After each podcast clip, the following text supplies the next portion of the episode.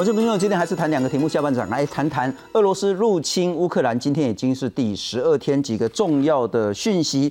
在两三天前，俄罗斯轰炸乌克兰的核电厂之后呢，今天持续的在多个城市都发动攻击。到目前为止，乌克兰的难民至少已经超过了一百五十万个人。乌克兰指控俄罗斯毁。毁掉他之前的承诺是这两天呢要开辟所谓的人道走廊，让平民难民们可以安全撤离。不过乌克兰指控俄罗斯持续的在攻击，但重要的讯息是北约非常清楚的说不会去设所谓的禁航区。那大家也会很担心一件事情，因为今天传出来呢，中国呼吁中国所有的民众在乌克兰要尽速的撤离，因此。大家有一点担心，是不是俄罗斯要发动总攻击？下半场好来谈这个题目，上半场来关心台湾发生在昨天台中的一场大火，带走了六条人命。而到今天下午之前呢，大家都在指控是这个房东呢。蹲民家蹲熊贼然后包括说出入口，包括楼梯间，包括这个走廊，因为这是一个比较特殊的一个建筑物，总共有四十一间的套房，在这一些公共场所，特别是逃生路线呢，都囤积了非常多的这些杂物。但是在今天傍晚的时候，有一个重要的讯息。警方约谈居提了其中住在八楼，八楼是违章建筑，是铁皮屋的房客。这名房客呢，在这个地方呢养羊，羊妹妹啦，哈，那个羊。那现在指出来是说呢，很可能是因为房客跟房东因为房租的争议问题。也因为养羊这件事情，房客跟房东呢有间隙，有不爽，然后呢，这时候呢，所谓的涉嫌纵火的这些问题，今天上半场好好来谈这个题目，介绍我们的特别来宾，欢迎是前消防署灾害管理组的组长，同时也是台湾非常重要的消防专家林金宏，林总大哥，新聪好，各位观众朋友大家好，其实应该要叫你金宏老师才对了哈，不过我们先来看看到目前为止传出来涉嫌纵火的问题。被逮的郑姓男子被警方押往地检署，他就是涉嫌纵火造成台中市新中街火警的嫌犯。警方经过二十小时的锁定追查，将住在八楼的四十多岁郑姓男子缉捕到案。男子坦诚，会纵火是因为和庄姓屋主有纠纷，房东的这个催他的这一个房租，以及要他啊再迁到他他的地方去，其他地方去，而造成他的这一个不满。而检方在殡仪馆对罹难者相验，也通知庄姓屋主到场讯问。庄姓屋主就曾经指出，会发生大火是因为人为纵火，随即不愿多谈。放会人笑的啦，今天有放会吗？台中市新中街的这一栋旧饭店改装成出租套房。六号傍晚四点多传出大火，消防员出动灌救，还出动了云梯车救人。晚上十点扑灭火势，但也是酿成六死六伤。火调监视人员七号重回火场搜索相关的基证。附近租户表示，装修屋主将回收物塞满楼梯和动线，是造成死伤惨重的主因。七楼也是满满的啊，他一楼里面也是满满的啊，巷子也是满满的啊，安尼啊，啊一个就家里袂当行。当地民众表示，每个月环保局都会来强制清除两次，最近的一次还是在四号，屋主却还是又将回收物塞满动线，还对环保局提告。环保局近两年也裁处了二十四件，十一件移送强制执行，但屋主还是罚不怕。而除了杂物，消防局表示，烟囱效应也是造成死伤惨重的主因。我们会往屋顶平台嘛，然后把它打开，然后做做散热的动作。那这个动作我们也没办法做。消防局经过清查，四十一间隔间套房已经出租的十一间，入住的有十二人，有二十九人逃出。台中师傅表示，这栋大楼在二零一九年以前是当做旅馆来使用，也调出图资来确认违规使用的情况，也启动安置机制。目前已经登记安置旅馆的有四十位，已经入住了二十七位。记者林建生、杨明峰、王龙涛、彭焕群，台中报道。不，林老师，我有看到你深夜写了一篇文章，讲这个该火警吼怪怪，是怪怪的点，调不然先来看买，然后第一个起火点到底是是不是在三楼？这个还要再查，因为有人看到说先看到三楼起火，但是不是起火点在三楼不晓得。那现在最新的状况是，四十三岁的郑姓男子，他是住在八楼，就是违章建筑铁皮屋的这一个房客涉嫌纵火，那现在在侦讯。理由初步了解说，因为他没缴房租，然后被赶了，然后呢又不满屋主囤物，那不满也啊屋主也说啊那个房东也说哎是你养羊等等的，反正两个有间隙，然后他愤而纵火，五楼死了三个，三楼浴室死了一个，七楼电梯口死了一个。八楼顶家也死了一个，总共有六个人死亡，那六个人受伤。等一下我们再来谈谈受伤的这个方法是不是对了哈？但我先请教一下，呃，等一下我们来厘清包括囤物、包括纵火这件事情。但你先提到一个疑虑的工，不同楼层还逼的这一些住户呢，吊在黑列河这个黑沙西，就是那个雨棚上面。是，你如何看待这件事？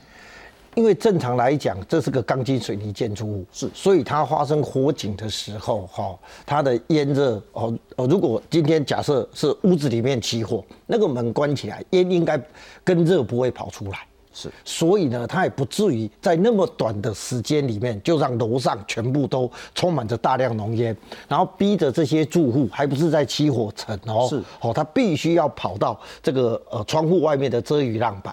我觉得这是一个蛮特殊的现象。过去我所知道的，好会需要去躲在这一浪板，都是自己的房子烧起来，然后太晚知道，所以他跑不出去了，他才会去躲到这一浪板。可是很明显，昨天我看到他不是起火户，是，而且他还分散在不同的楼层，所以我就觉得这个烟热来的很诡异。好，这是第一个。那，不管是今天从屋子里面烧到楼梯间，还是从楼梯间烧到屋子里面，哈，就是。昨天的那个一开始的新闻有没有？是，我都觉得正常来讲也不太会这样烧，因为那里应该有人跑出来嘛，否则的话呢，哈，正常来讲他应该要有开门的动作，否则他不会这样子串烧嘛。是，好，所以我就觉得说这个起火的原因，我当时是觉得怪怪的。好，那如果你今天是起火，呃，非起火户，那就算今天火烧到楼梯间了，你的门关起来，你的房间也不太会有烟呐。不会那么快就进去啊！我觉得这里面有两个很重要的关键，第一个是速度。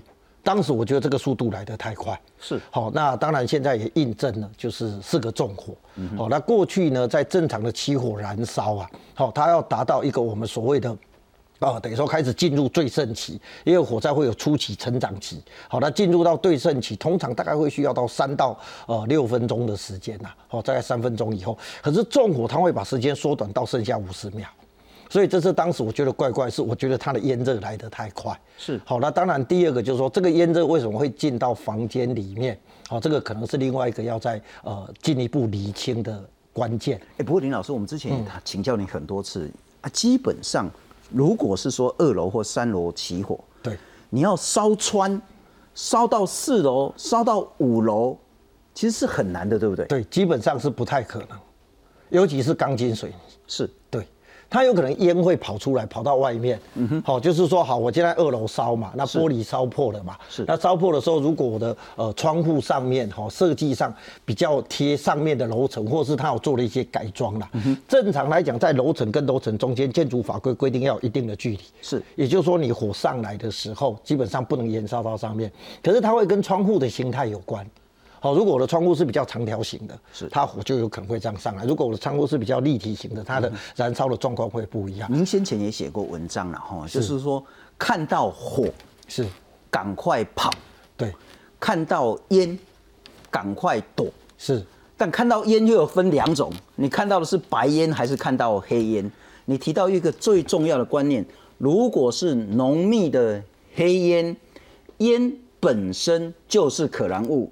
烟本身就会烧很多它的可燃物出现。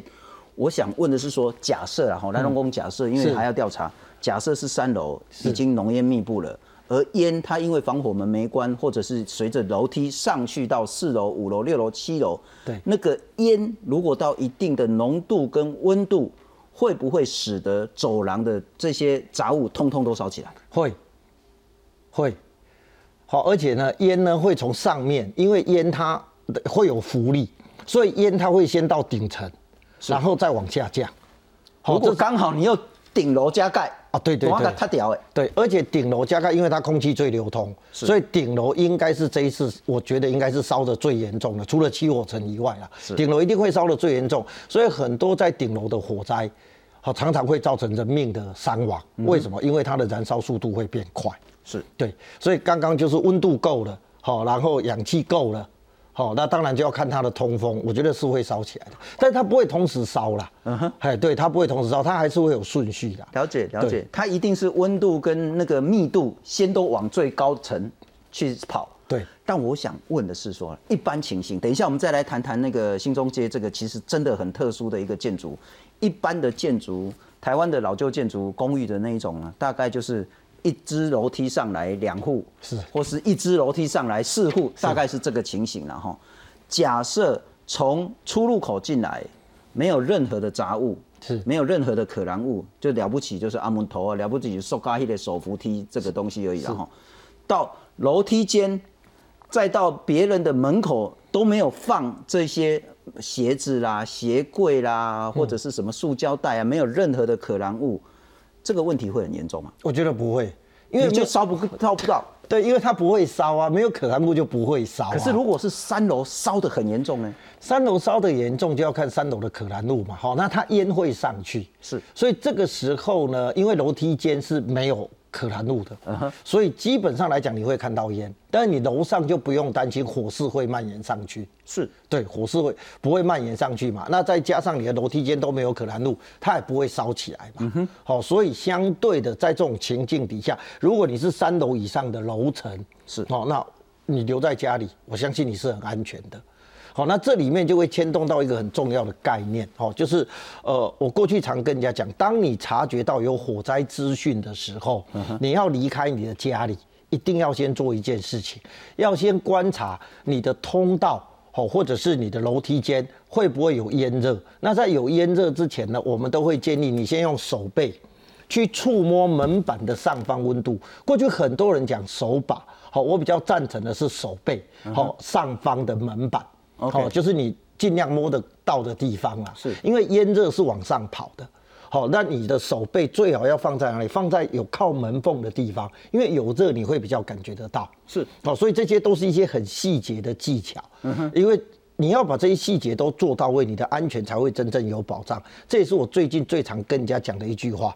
对了百分之九十，错掉那百分之十还是错。我来我一个一个厘清了哈，是是讲，譬如工了哈，我还住警器一直叫一直叫啊，对还是讲下骹有人讲啊，火烧厝啊，火烧厝，大对家紧走，你都唔通讲啊，换门开的你就要走，对你先摸看卖，对外口是不是烧到就假啦的啦？对是不是温度已经很高很高？对因为你一打开门，你的氧气通通跑出去，对就让整个火再进来。对，所以先赶这个。那这个第二个，我再请教。我刚讲，也许会有一点点需要再被修正。你说看到火要跑，对看到烟要躲，对。具体该怎么想这件事？基本上来讲，哈，在一个火灾现场，我们讲的一定是初期，绝对不是很后面，后面那个就不能算数了哈。所以初期的时候，你也看到会代表你从机会点到顶，因为火灾烧了一段时间，它就会开始缺氧，是所以呢，缺氧的时候就会产生烟，所以那时候你不容易看到火啊。你不是在起火层，好，你也不容易看到火，因为楼下呢火都在起火层嘛，是所以你会看到的是烟嘛。好、啊，刚刚那个咱攻击本，我刚讲一半，就是你先用手背去触摸门的时候，如果烫，你就千万不要开门。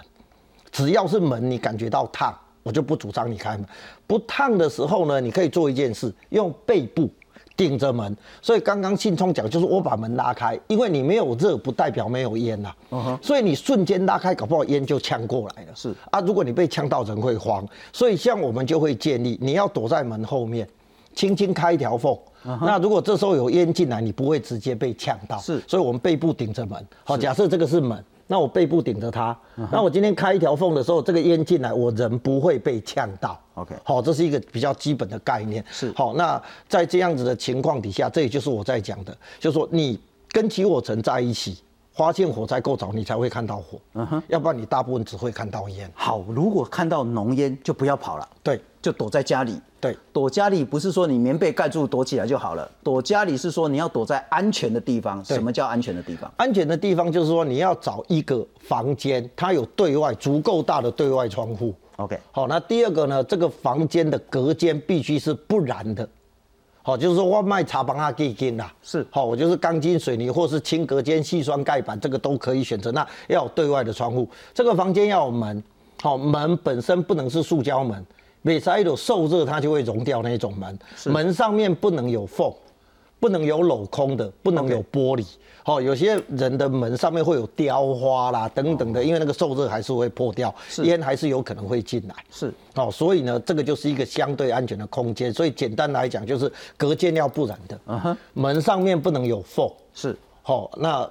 那个，然后再来呢，就是你的那个什么房间里面要够大的对外的窗户，够大对外。对内对对内没有用哦，要对外哦。那现在都会去比较不容易有够大的窗户，那躲阳台可不可以？躲阳台当然是一个选择啊。好，如果你能够跑到阳台，这次有好几个躲阳台是获救，虽然它掉下来。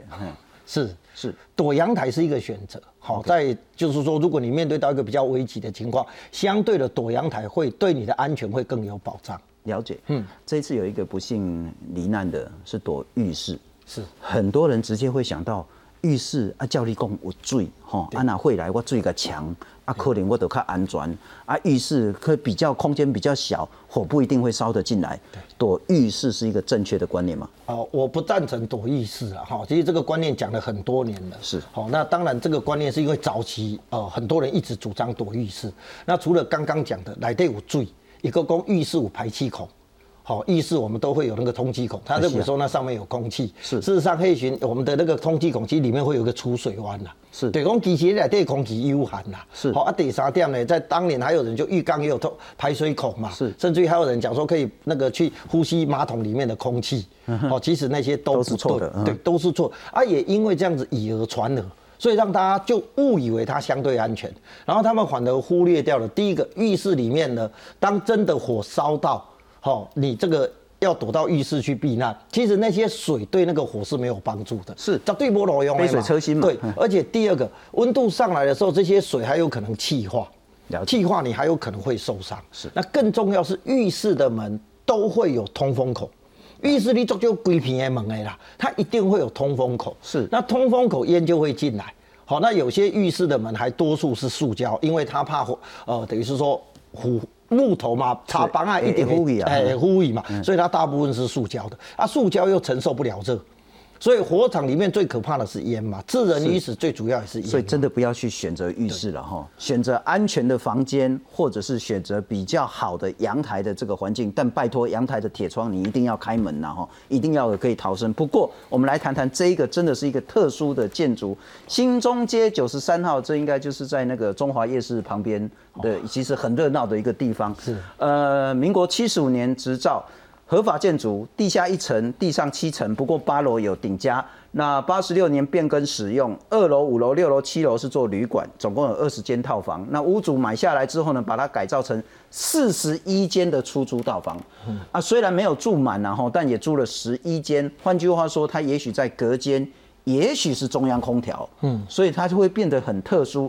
那之前呢，有做过三次的消防安检。那火灾的时候呢，这个所谓的警报跟火灾设备都有正常在运作。不过，这个屋主呢就搞蹲米家哎，那也被罚了很多次。那被罚了之后呢，屋主也对包括环保局等人呢去提告。那去年十二月用公共危险罪把屋主移送法办。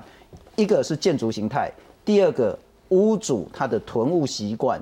是否为这次最根本的原因之一？我觉得应该是致死的主因之一啦。好，你可以发现，不管在城中城，或是一些呃建筑物的火灾，其实你去看，很多都是里面堆杂物。是，因为堆杂物它就容易烧啊。堆杂物的时候，那个火还不好灭。为什么？因为它堆了，所以呢，你即便去给它救灾的时候，它会有死角。所以那个绝对是一个救灾上面难度很高的工作。好，包括呃，等于是说。前两天也发生一场火警，那呃等于说在台北市，那它也是因为杂物烧起来，所以那个消防队在救灾就产生很大的困扰。是对，所以我要谈的就是杂物绝对是一个很重要，而且在国外来讲，这一次因为刚好也是纵火，其实国外在防治纵火里面有一个非常重要的原则，就是你不要随便丢垃圾，不要堆垃圾，因为纵火犯最喜欢去纵火垃圾。所以当你堆了很多东西呢，他直觉上就会认为，哎，这是一个比较好下手的场所。好，所以我觉得这些都是一些因果关系，它会有它的关联性啦。好，是不是有绝对的因果不一定，但是一定会有关联性。所以我认为堆杂物，呃，如果说大家在外面租房子，是这个一定要把它纳入考虑。小学就学过嘛，哦，东西要燃烧要有三个要素，一个是燃点，温度要够，对，第二个要有氧气，对，第三个要可燃物，对。如果这一次楼梯间没有可燃物，就算有人纵火，也不会导致这么这么大的灾难。我们来看看，恐怕这是全台湾几乎是共同的问题，是公共场所无法有效管理，蹲 A 啊啦，蹲鞋柜啦，蹲布座啦，蹲所谓的那个纸啦，回收瓶啦。甚至呢，还有囤什么呢？什么电动的脚踏车啦，甚至电动机车，什么东西呢？都放在公共空间。我们来看看这问题有没有办法解决。住户爬到屋外的遮雨棚上，背后还不断有浓烟窜出，等待消防队救援，险象环生。另一名等待救援的男子从高楼窗台坠落，所幸有路边的车辆当缓冲，才保住性命。远在几公里的大楼外，都看得到浓浓黑烟。消防员紧急进到大楼内，但搜救困难。除了楼梯间堆满杂物外，每层楼都另外装门阻隔，因而拉长救灾时间。最后我们在在现场哦，然后我们逐层哦下去搜搜救，然后因为有一些哦是必须要去破坏他的门哦，才有办法去搜救的情况。然后，所以我们又在呃几个楼层哦，发现有六个 O 卡的那个人员。这场大火酿成六死六伤，消防局初判可能是烟囱效应，造成整栋楼延烧。其实五个多月前才发生高雄的城中城大火，检方认定起火原因是一楼的黄姓女子涉嫌将点燃的静香灰烬倒在沙发，闷烧半小时后引发闪燃，大量浓烟沿着安全梯、电扶梯往上窜，形成烟囱效应，结果夺走四十六条人命。学者指出，烟是火灾中的第一杀手，而老旧大楼的部分住户会堆放杂物或没关防火门，都可能阻碍逃生契机。因此，民众平时必须检查这些防火管理是否有落实，才能确保住的安全。记者综合报道。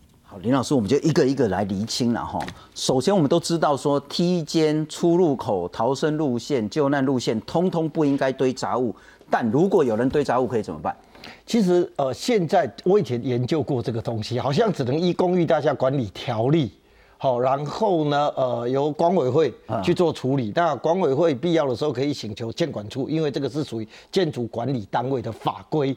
好，可以请他们等于是说协助做处理。是，嘿，这个我大概知道目前的程序好像是这样子。OK，那等一下我们再来谈法。确实这是需要那个法的层次来解决了哈。是，因为这个屋主还去告那个环保局，然后公立开五宅雕高米给他干掉。但我想问的是说，好。这个一定要先解决。可是有没有一些小的东西，我们可以提升我们的安全性？包括如果我们在楼梯间装助警器，有没有大帮助？楼梯间本来在助警器里面，哈，就有一些楼梯间本来就会装，好，有一定有帮助。对，好，那当然最好是装联动式的啦。好，就是我因为助警器有一种叫独立式，一种叫联动式。联动式就是变成说我这一颗叫。即便我在屋子里面，我也会知道。屋外的助警器叫，屋内同时跟着叫。对，这个是比较好的。而且它会告诉你，好，比方说是你屋子里面，好，比方说你屋子里面有两个房间，是好，那你住的那个房间叫的时候，它发生火警，他会跟你讲火灾，火灾。别的地方发生火灾，他会跟你讲别的地方发生火警。了解，了解，这是一个然后真的奉劝所有的人哈，助警器极为关键，因为我们在争取的了不起就是几秒钟、几分钟的这个逃命时间，助警器很重要。大门上次也请教林老师了哈，城中城那件事呢，其实就是很多住户的门呢是镂空的，对，它不是密闭的，它更不是什么防火门、防烟门。大门我们可不可以也许花个也许是一万块两万块？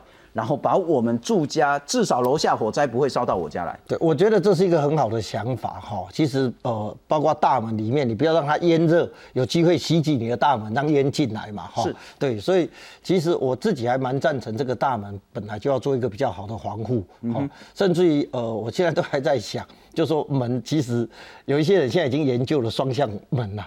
双向的门，好，因为我自己觉得，像我家里，我我爸妈的年纪比较大，那前一阵子呢，我爸爸就是到浴室的时候就会跌倒了，跌倒他人就跌倒在门后面，结果我妈妈连门都打不开。对，那我觉得说，当然双向门它还是可以从里面锁，好，就是你有一些控制，所以门的确是一个很重要要思考的。对，那如果在火灾的时候去做一个防火门，我相信绝对有帮助。门是很重要。好，我们回到这个了哈，如果是二邻居堆放杂物怎么办？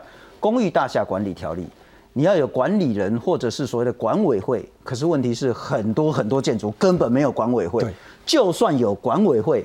管委会也不是说开了会决定就可以把你所有的东西都搬走或是丢掉，这恐怕之后还有法律上的问题。因此呢，这都还要说，譬如说存证信函寄给他啦，或是公告给他啦，三个月你不改善，还要请法院来强制执行。对，嘿，这都让我要给拨号啊。然后你再看四十九条了，主管机关可以罚钱。那主管机关恐怕如果要直接把他的东西丢掉，就很像这一次新中介一样，他也可以告。对，我们不管是消防人员、环保人员，在执行这一条，真的法令上是极为不够的吗？对，其实因为这一个他的主管机关是监管单位，好，所以我觉得监管单位好好的去正视这个问题，怎么去解决了。哈，那其实呃，这个是。这个问题其实我想很久，可是到现在我还找不到一个比较好的答案。那我们会建议，就监管单位真的可以好好思考，因为这不是个案，它发生了太多太多因为堆积杂物而造成的悲剧。是是是。那我们这一次的悲剧里面也看到有几个那个幸运逃生的，至少有三个人呢是掉在外面的阳台。是。那也许就是温度，也许是浓烟，他受不了，所以他只好出去外面站在雨棚。是。这个动作是正确的吗？基本上来讲，我觉得它有它的危险性，那这个这个一定是比较级的问题，是哦。所以其实他们站在阳台，我更好奇的是，他们当时的门有没有关？为什么他的房间会来得那么快，烟来得那么快，整个房间都是烟呐？这个我要厘清了。那如果他真的也跑不出去，房间里面那个烟就马上就会让他致命的话。好，那他不得已去选择这样子的做法，或许我们可以去思考。可是这绝对不是一个好的做法，因为我曾经研究过，站在遮雨棚，它很容易滑落，而且在火灾的时候，其实常常会涉水，那个绝对不是个案。以前就有人就这样掉下来，这一次也是一模一样。嗯哼，好，然后你在上面会撑多久，你不知道。是，好，所以呢，我认为这一次当然他们幸运获救，可是整体来讲。好，如果你的房间里面是没有烟的，你把门关起来，相对会比较好。所以我觉得在这个案子里面，更需要去呃深入探讨，是它的烟为什么会来的这么快，而且进到房间里面。是是是，会有这一次悲剧又告诉我们好多事情，然后看到浓烟最好待在家里，但是在之前你的一些预防设施，包括助警器，可能外面里面做联动，包括你的大门可以说有效的防火防烟。然后呢，在家里你要找到一个安全的地方。什么叫安全呢？有一个足够大的窗户的房间，而且它的隔间呢，不是用所谓的那个木板呐，或是那种便宜的塑胶，然后至少要防火建材的，是，或者是躲在阳台。但，请你务必在躲之前，第一个打电话给一一九，是说你的位置；第二个，你一定要确保确认你所有的门是关起来的，是你不要让烟从外面一直源源不绝的进来。然后呢，其实之前的包括说整个建筑的这些杂物的处理，然后预防的这些措施都要做好。